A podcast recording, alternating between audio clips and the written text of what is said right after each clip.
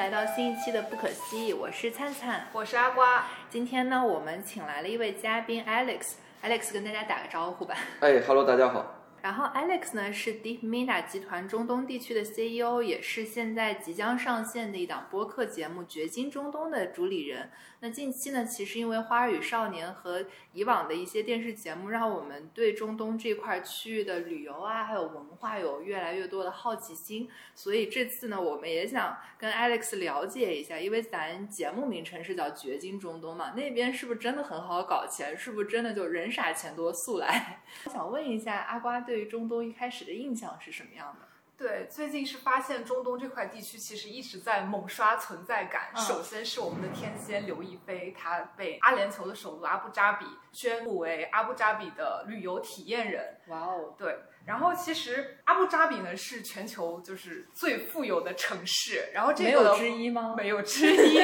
对，是其实虽然说可能大家觉得迪拜是更耳熟能详的，但其实阿布扎比的经济包括这个财富含量可能要比迪拜还要更高。然后包括像最近热播的这个《花儿与少年》，他们第一站就去了利雅得，然后也体验了呃“一带一路”十周年的之际，然后去包括像中东这个 Shein 啊，他们这个物流中心都去做。了一个体验，让大家去重新 update 了对于整个中东的印象，这个是我对中东的最近感觉存在感狂刷的一个印象点。我对中东最初的印象其实是早年的那个《欲望都市》大电影，然后那里面大家就去阿布扎比旅游，然后那边的每一个酒店都配一个私人管家，然后长巨帅，然后半夜会给你煮咖啡的那种，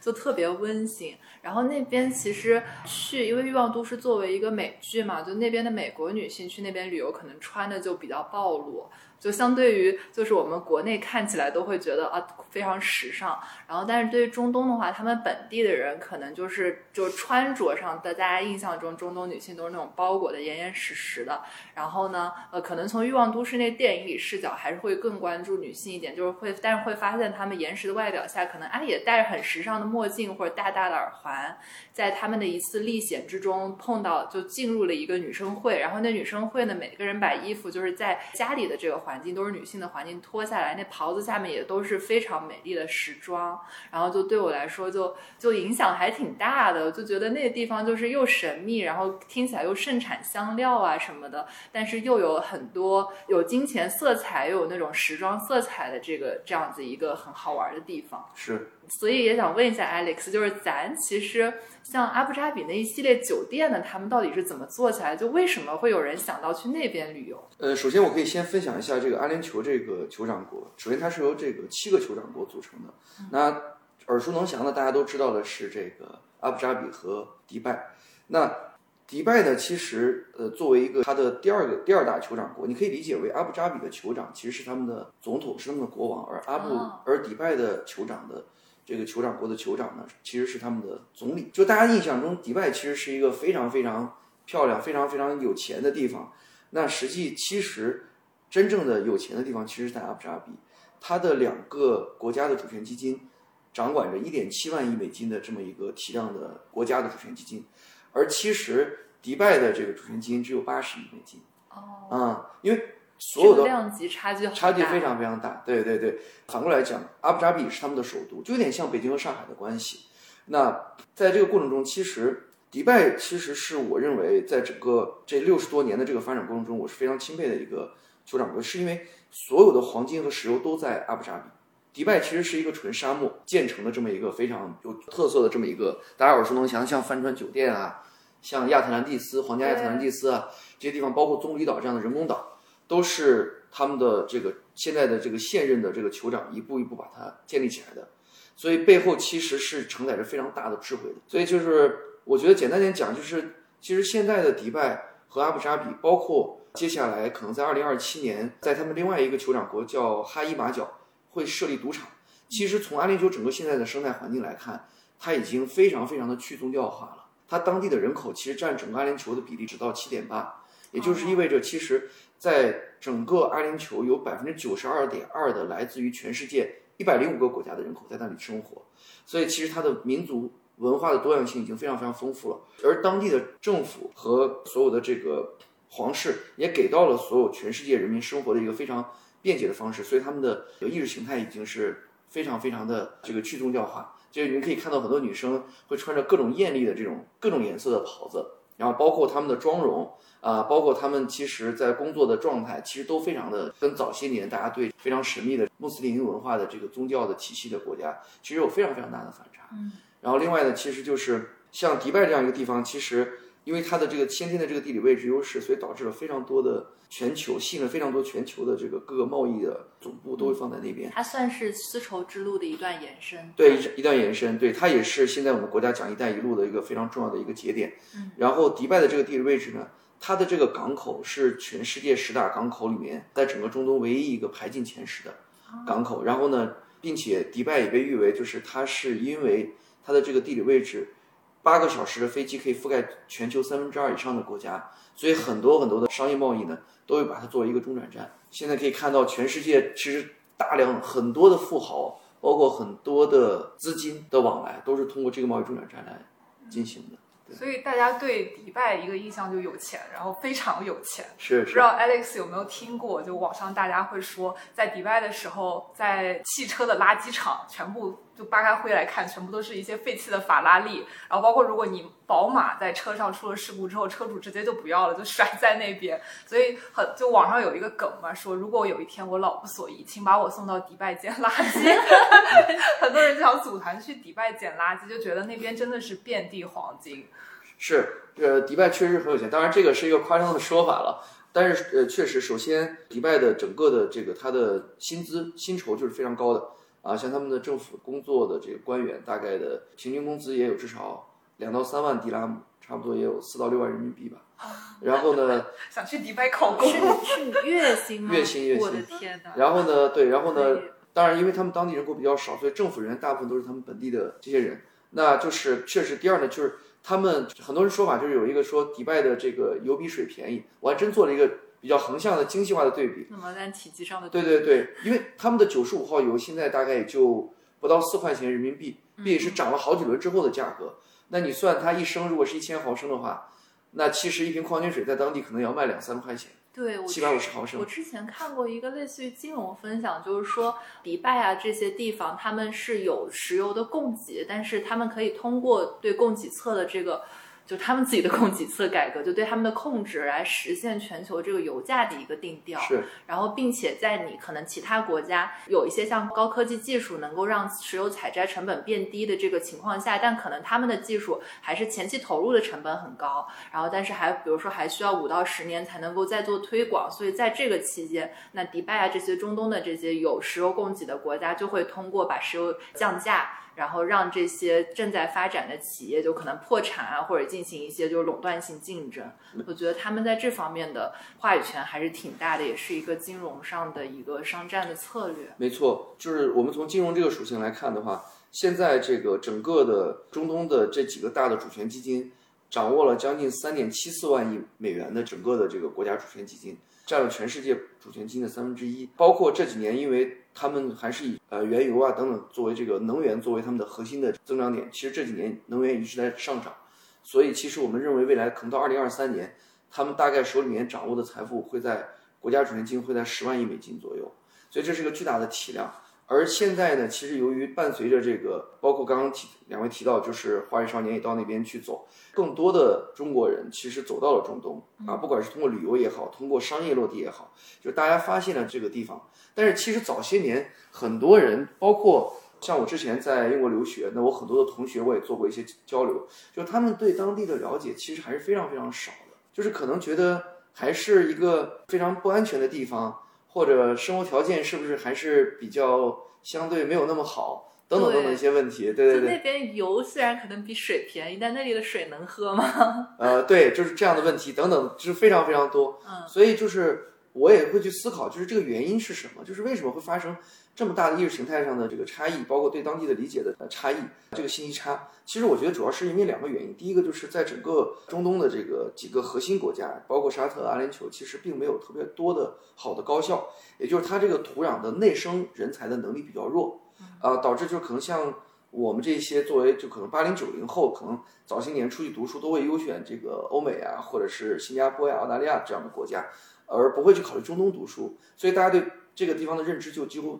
非常轻。第二呢，其实就是做早一辈的这个在阿联酋赚到钱的这帮传统的实业家，他们在那边时间非常久，但他们是做传统的贸易供应链，做义乌小商品啊等等等等，所以他们带回来的信息也非常少，并且由于他们跟当地的这些政府，包括核心的这些主权基金打交道也非常少。所以其实导致那边对中国的信息了解也非常非常浅薄，再加上这三年的疫情加大了这个信息差，所以我就觉得就是说，这也是为什么我们现在希望能做这么一个 Deep Mina 这样一个平台或者这样一个媒体，去让大家更多的去了解当地真正的是什么样子。对，是不是水真的不能喝？其实当然那边水非常好，然后呢也没有那么贵。对对对，虽然他们的这个这个收入水平很好，而他们的基础消费并没有大家想象的那么高，包括其实他们那边的房价也非常便宜。啊，比上海大概从房价这个角度来看的话，如果我们多少钱一平？对，就是我们假如说以上海核心地段，可能大概十五万左右，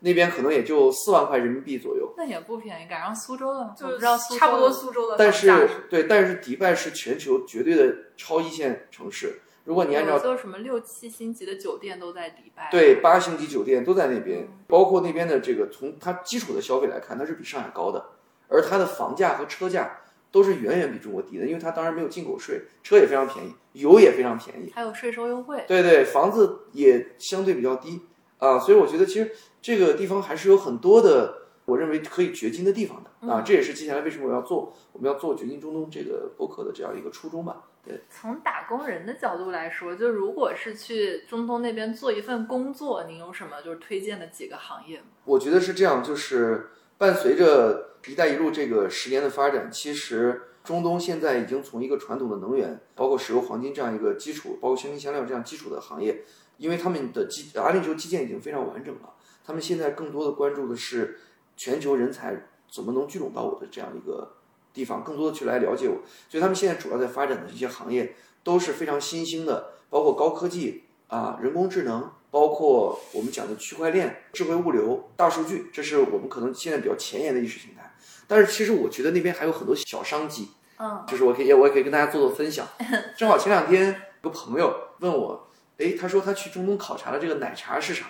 然后我就觉得很有意思，因为其实中东人呢其实是喜欢吃这个椰枣。非常非常糖分非常的甜。对，我记得《欲望都市》那部电影开头就是说，因为枣子不是叫 date 吗？对。然后他们本身就是《欲望都市》这个。这个电视剧系列就是讲你怎么去 date 的，然后他们坐在那个阿联酋航空的那个飞机上，然后就有人给你发枣子，其中一个女主角说：“哦，我居然没下飞机就有了一个 date。”就是说他们那边吃枣子的文化没错没错，他们喜欢吃比较盐和呃油和糖都比较重的一些东西，口味还挺重，口味比较重。那其实说实话，很多的当地人是不太经常运动的。所以你会看到，就是说他们现在整个的状态。我那个朋友去考察完之后，发现，诶，当地其实这个奶茶市场非常大，而实际他可能喝了三四十种不同的奶茶，不管是哪个国家、各个国家开的吧，都觉得味道很一般。然后他甚至在当地，他带了一些基础的一些条件、设备和物件，然后给当地人做了一些就是中国现在比较火的奶茶，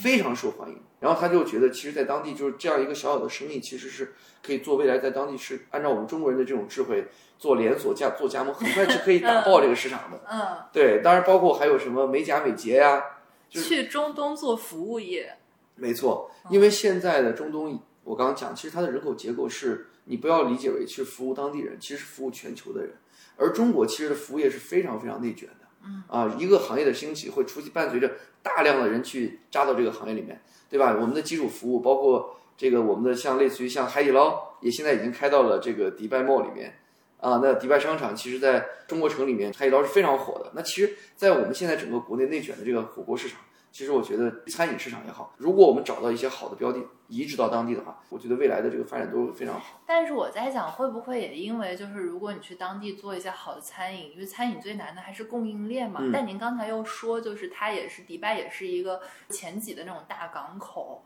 就如果是做食物供应链这一块的话，对他们来说，其实门槛高吗？不高，其实我觉得就是为啥之前没有人做，是因为就比如大家没这个生活压力去赚钱，还是？我觉得是这样子的，贸易供应链这些事情呢，首先呢，他们早些年呢还是相对比较传统，然后也是一些早早一批的我们的这个国内的像我们的浙商啊、闽商啊，他们早些年过去做一些传统贸易，那现在伴随着他们的移动互联网也发达了，包括伴随着现在华人越来越多的到了中东，其实它对于整个餐饮的需求、餐饮的形态的需求，包括我们叫预制菜呀这些等等等等这些供应链的需求就会逐步的增加。第二呢，就是包括我们现在国内的呃抖音在海外的 TikTok 啊这些内容的延伸啊，其实让当地人更多的了解了中国的美食，然后他们也更多的能有机会接触到中国美食。其实他们对中国的这个食物的这个感兴趣是非常大的。像我举个例子，我在迪拜，那我去当地的一个火锅店，可能大概百分之七八十的消费者都不是中国人，哦，都是就火锅这么容易被推广吗？对全球风靡。现在是嗯，就我们能感受到的就是各个国家的人都在吃这个火锅，所以我觉得其实中国的餐饮在当地大有可为。当然，远远不止餐饮这一个行业啊。嗯，对还有一些对，就跟我自己搞钱的都跟我们说一说。对，就是我我我可以分享给大家，我觉得现在有几个小生意，我觉得在迪拜是绝对可以做的。第一个就是像我们女孩子的一些基础的一些护理，像我刚刚讲到的美甲美睫，因为其实，在当地呢，现在主要还是一些菲律宾人在当地做这个服务，而其实当地的收费是非常贵的。哦啊，你看，我举个例子，简单的，我听这个朋友讲，基础美甲在国内可能一两百块钱，可能在当地可能就需要大概两百多甚至三百块钱的迪拉姆，迪拉姆是一比二左右，哦，我的天，大概就要五百到六百。那挺那如果是再复杂一点的工艺，可能就要几一千多块钱。而我能做，呃，对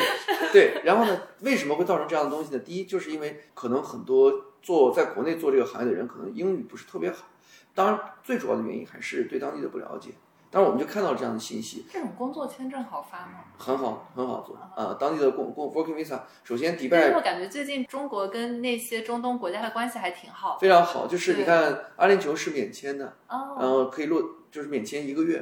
可以在那边待一个月，然后 working visa 也很好办，然后公司也非常好注册，然后公哦，司的税收也非常低，它综合税率只有百分之五，哦，啊，非常低，它目前是全球还是最低的。国内企业一般的税率是六，对吧？六点几？呃，那是哦，不是小的是吗？不是综合税率，那个是企业所得税。哦，我说的是这个从企业到个人拿到手的这个钱，哦，那确实是挺低的。是全球目前最低的，大概香港是十七嘛，国家大概要到四十到四十五左右。他们招商引资这力度非常大。对，这就是它为什么能吸引全球人才到这边驻扎的一个核心原因了。那第二个就是你像沙特，沙特现在也是电子签，所以其实到那边去旅游，到那边去做一些基础的工作，其实是非常容易的。就是我刚刚讲到这个行业，其实现在我就我们就发现，其实很多包括因为伴随那边华人越来越多，其实我们发现像一些基础的老外也非常喜欢我们国内的 SPA、按摩啊。就是传统的这种中国的正骨啊这些内容，其实他们都很喜欢。其实当地的女生，她们也非常注重自己的妆容。对，啊我刚刚想说他们的消费力怎么样，因为我我也听说什么迪拜那边一个人可以娶四个老婆，那他们是不是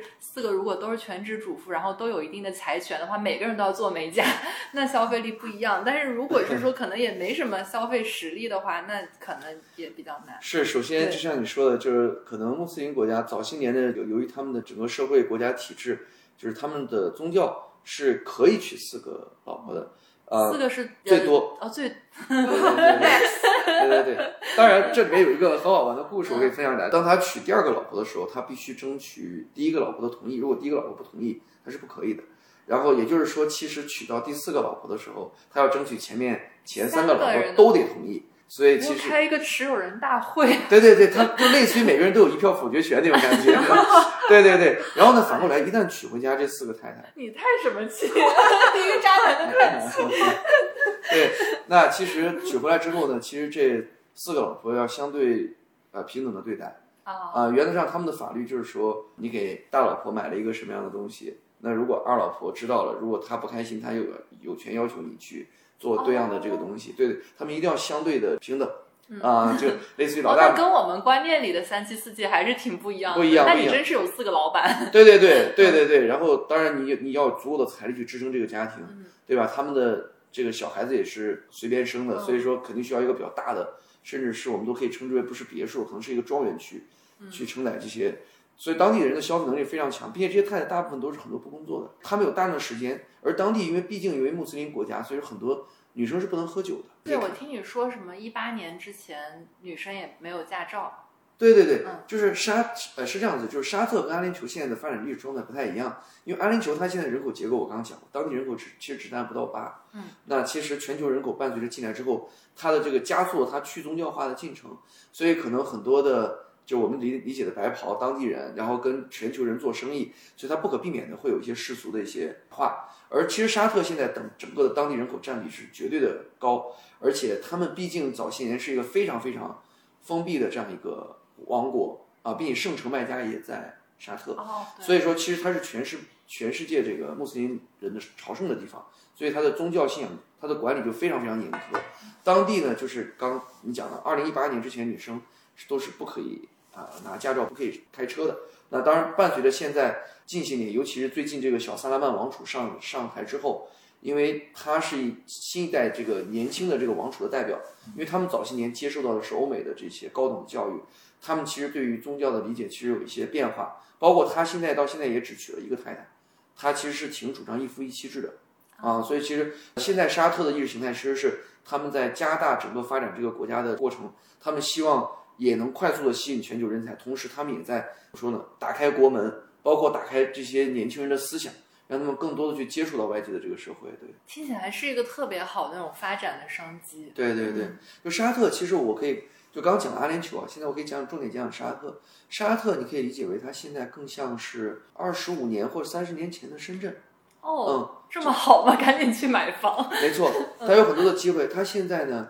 这个小萨勒曼王储上来之后呢，他要八千亿美金重建整个，它有一个叫做二零三零愿景，在这个二零三零愿景的大纲里面呢，他希望能快速的打开国门，然后有几个数据。第一呢，他们希望通过这个二零三零计划，打造一个全面超越迪拜的利雅得，全面各个方面。所以他们现在在做基建啊，我们国家的中铁建，包括华为这些做基建的，都已经在那边耕耘了五六年了。就是伴随着这个呃大大提出的这个“一带一路”这些年，就一直在在当地耕耘啊。其实你如果到了利雅得，你会发现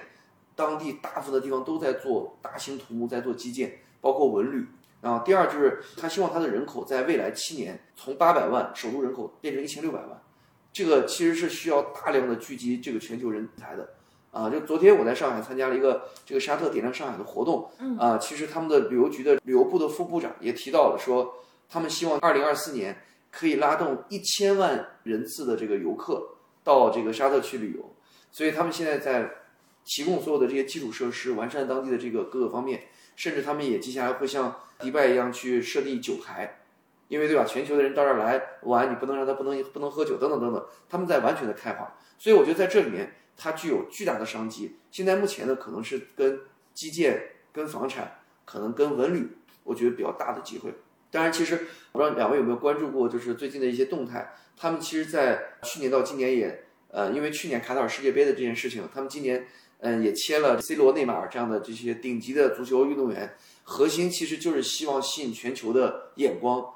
首先去关注到沙特，其次呢，到那边可以去走一走，到那边其实买一张看 C 罗球票的足球的这个球票其实非常便宜的。啊，他们就是鼓励人大到那边去去关注，国家来补贴这个成成本，但是希望大家到那边去看一看。所以我觉得接下来的发展会非常非常的迅速，你就可以理解为二十五年前到今天深圳都做了些什么事儿，有哪些变化，其实你都可以把这些商业模式往那边去复制，所以那边是有巨大的商机。对对对。有样学样。对对对对对。然后第二就是我觉得我刚刚讲了，我们刚刚聊了很多关于这个阿联酋和沙特的国家的一些状态。当然，就是伴随着现在我们在当地做的这些事情，主要还是因为什么呢？就是第一，确实国内现在非常内卷，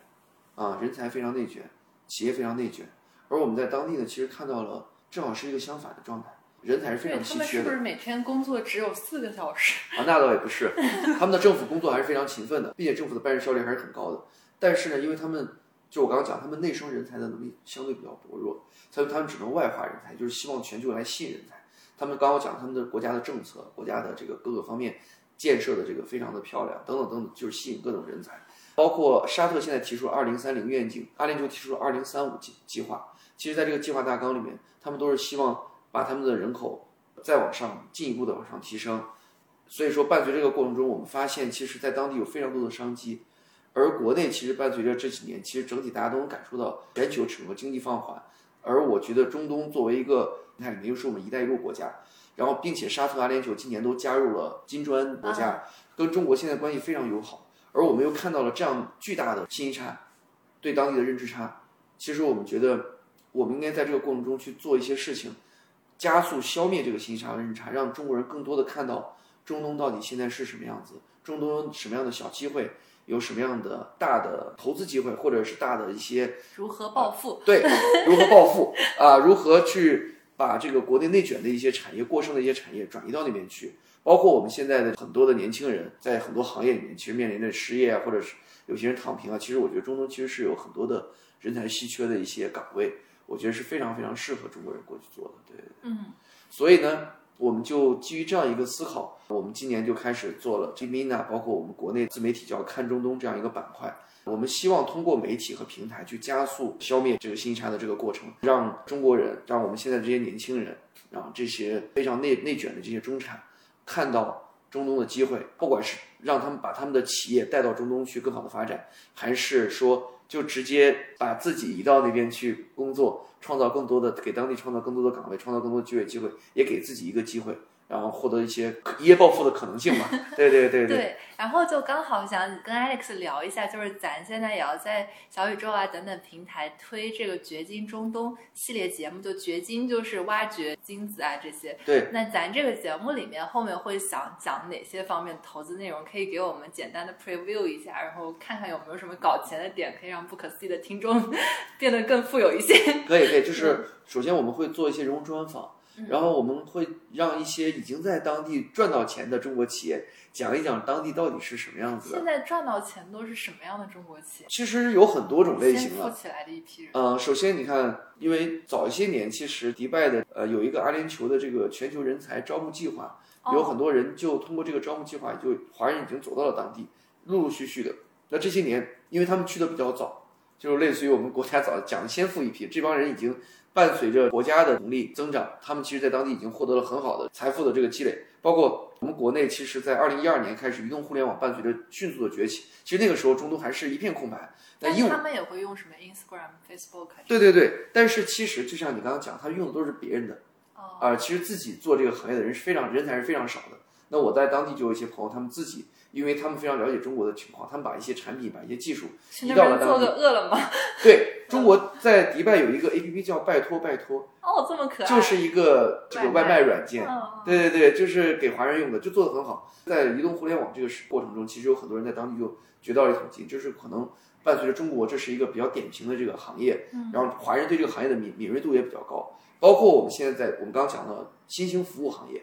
其实那边也是非常需要的。包括我们讲传统的贸易基础的制造业，其实当地也是非常需要的，因为当地几乎除了石油、黄金和沙漠，嗯，不产什么其他东西的，对吧？我们做的一些传统的服务，包括传统的一些水果呀、瓜果蔬菜等等等等，对吧？米面粮油这些，其实都都是有很多的机会。包括我刚刚讲的新兴的一些市场，像他经济里面的一些消费，因为当地现在女性消费能力很强，所以我们是希望通过做一些这种专访。是让更多的当下的这些年轻人和中产去看到当地的一些商机，然后跟着我们掘金中东一起去当地掘金。然后同时呢，我们也可能会邀请在当地做的比较好的一些华人去讲一讲他们现在在当地的实际的这个状态，包括这些年在迪拜生活下来啊，他们对迪拜当地的这个真实的感受。所以我觉得通过这样一档内容，我们是第一是想让大家更了解中东，更了解。尤其是像阿联酋、沙特这样比较大的主权国家，它目前的状态，然后同时想分享给大家真正的一些在当地可以快速，我们讲一快速致富的发财的路子，对发家致富的路子。除了人物访谈之外，后面咱节目还会做一些就是其他的，比如说什么案例分析啊。会会会啊，我们也会做一些案例分析，包括我们自己会去分享一些实际现在我们从一些小的这个贸易供应链，我们讲小生意到大产业到主权基金的投资。到财富整个的这个现在目前的管理，因为现在那很多人都到中东去募资。对，我最近看了好多这样的新闻，然后说像一些 MBB 这种 top 咨询公司，不是不过我觉得可能也有搜索引擎绑架我这件事情，可能我搜了中东，然后就发现什么像 MBB 这些咨询公司就说，哎，中东岗位稀缺，大家赶紧去做。没错没错，你看今年沈南鹏也到前段时间到阿布扎比去做，其实也是去募资的。早些年中国的这些。顶级的这个这些美元机构或者一些好的这个私募机构是不屑于去中东募资的。嗯，但是你看，现在伴随着这个现在整个很多美元基金的一些退出，中东的基金反而非常一窝蜂的实力就显出来了。对，并且他们已经现在已经开始驻扎到这边了。去年所以的他们会偏好于投其他国家的什么产业？哦，呃就像你对这就是一个说的那些什么呃区块链啊那些东西。呃，不是，它是这样子的，就是这这也是一个非常有意思的话题，这个我们也会在这个掘金中东接下来我们这个小宇宙的播客里面会跟大家分享。对，你看，我我可以给大家简单做一点分享，就现在呃我刚刚讲到嘛，阿布扎比的主权基金其实这两个有两个大的，一个叫 ADIA，一个叫穆巴达拉，沙特主权基金叫 PIF。那这几个大的主权基金，每一只基金大概管理规模都在八千六百亿到九千亿之间，九千亿美金之间。那其实他们在去年 PF 就在大湾区设立了自己的办公室，而马达拉其实在今年下半年也已经在北京和中国中投成立了一个一百亿美金的产业的母基金。他们想早些年其实他们一直是以 LP 的形式投到了类似于红杉、高瓴或者像孙正义的远景基金。其实说实话，他们那些年其实投资的结果并不是特别好，因为当时他们的诉求可能还是希望简单一点，因为可能他们自己没有做 GP 的能力。但是实际发现也没赚到钱，因为他们的话就是讲有点像人财两空这种感受。那他们现在就想下场直接做 GP，就是自己直接开始直投企业、直投项目。那对于他们来说，当然难度是很大的，但是这个在这个转型中，他们认为这是一遍一步必走的棋。我可以分享给大家，现在什么样的企业是真正能在在中东能拿到钱的？主要的企业类型就是，中东现在已经从一个钱生钱的状态，变成了要钱去生资产。这个资产包括人和企业在当地土壤的孵化。也就是说，他现在投的所有的企业都得要求两个基本条件。第一个条件就是你的企业能在我的土壤上生活，也就是说，好比说你的这个商业模式或者你的这个生意税得往我这儿交。不是嗯，得能复制到中东来。我举个例子，今年他们十亿美金投了蔚来汽车，他们背后的投资逻辑十亿其实投到了中东当地，让蔚来在当地帮他们建厂，然后在当当地发展新能源汽车，甚至把这个整个产业移到整个中东去。还是挺。这是阿布扎比的这个投资背后的要求啊，那很多人不知道，但是看到了投了一笔钱进来，所以这是他们的基础要求。也就是说，你的这个行业再挣钱，在中国发展得再好，再独角兽，如果在我的土壤它不能生长起来，不符合我们中东，那我也不会投资。第二就是，他们对像阿布扎比，他们今年对储能、对能源、光伏、太阳能，因为那边日照时间非常长嘛，那像科技、大的消费，包括一些高新科技产业，他们都有非常清晰的布局。啊，沙特也是一样的，他们的主权基金对中国接下来几年可能觉得比较好，包括芯片、半导体基础的这个物物联网啊、大数据这些东西，他们都是非常感兴趣的，所以其实他们都会重点去布局投资这些产业。对于这些产业来说，其实我觉得有一些相对内卷的企业，其实他们是可以考虑，如果过剩产能转移到转移过去，对，并并且呢，如果他们已经实现了这个基础的，好比已经实现了正正盈利，且他们的公司规模可能已经达到一亿美金以上的估值，且他们接受一个相对比较大的比例的这个股权被投进来的话，其实是有机会能拿到他们的钱的，啊、所以说我觉得我们接下来会在这个我们的这档啊军中东这个播客里面，会去重点去分享一些在哪些大的行业里面，在大的赛道里面，在中东是有比较大的商机的。好呀，谢谢 Alex 的分享。嗯然后也想跟您了解一下，咱现在除了《掘金中东》这一档呃即将上架的节目之外，还有我们可以关注就看中东这个文字版的公众号之外，听说您也做一些视频方面的内容，咱可以对，就是 学习一下。我们现在这个 Deep Mina 这个平台，其实呃，我跟大家解释一下，Mina 就是简称，它的全称是中东和北非的英文字母的首字母的简称。这个区域呢，其实 Middle East, North Africa。就是中东和北非，大概它总共是有五点四五亿人口组成的这么一个区域。这个 Mina area 呢，其实它整个是非常相通的，也是我们“一带一路”国家沿线的整个一个区域。我们接下来呢，其实整个我们这个平台，呃，或者媒体，我们会有一个比较清晰的规划，是我们在国内会通过图文、视频、音频各个方式，希望让大家快速的通过这些内容去了解中东，去消灭这些新差和认知差。然后我们同时在中东当地，我们也会去做一个可能类似于像通过我们做电视台、做杂志的方式，也是一样，包括我们做整个线上的全域的自媒体的这些内容，然后我们让当地人去了解中国。这样的话，伴随着这个过程，其实我们希望快速的把两边的这个信息差都打磨掉。伴随这个过程呢，我们就希望同时我们自己会提供，我们这个作为这个媒体方，我们会提供一些包括企业去当地落地所有的一些基础服务，不管是你要当地去注册公司，你去招聘人才，你去做一些呃商机的考察，你去做一些投资的考察，甚至是我们也会有咨询的板块，就是你在哪些产业具体应该怎么去落地啊，这都是我们做的一些服务。我还可以讲一个比较好玩的点是，其实从去年开始，沙特阿联酋已经明确规定了，接下来中小学中文会成纳入必修课。哦，真的吗？对，这这可太难了。现在现在这个其实我 他们当地是说阿拉伯语，是不是？对，阿拉伯语你阿拉伯好语，我还真不会。对 对对，就看一下花哨，花哨有对感觉很复杂。是是是，但是其实得我我是想表达，就是感觉那种语种很不一样。其实我觉得中文和阿拉伯语都是全世界算是比较难学的语言，因为我听说那边是不是还说古波斯语是也是那边吗？可能会有一那边语种感觉就就很多挺高的。对对，对对，比较复杂。嗯那学中文这件事情是他们的国家战略。嗯其实我现在发现他们当地的一些核心的皇室，或者是一些酋长的顾问，嗯，孩子，他们包括这些顾问都已经开始学中文，并且有一些已经讲得非常好了。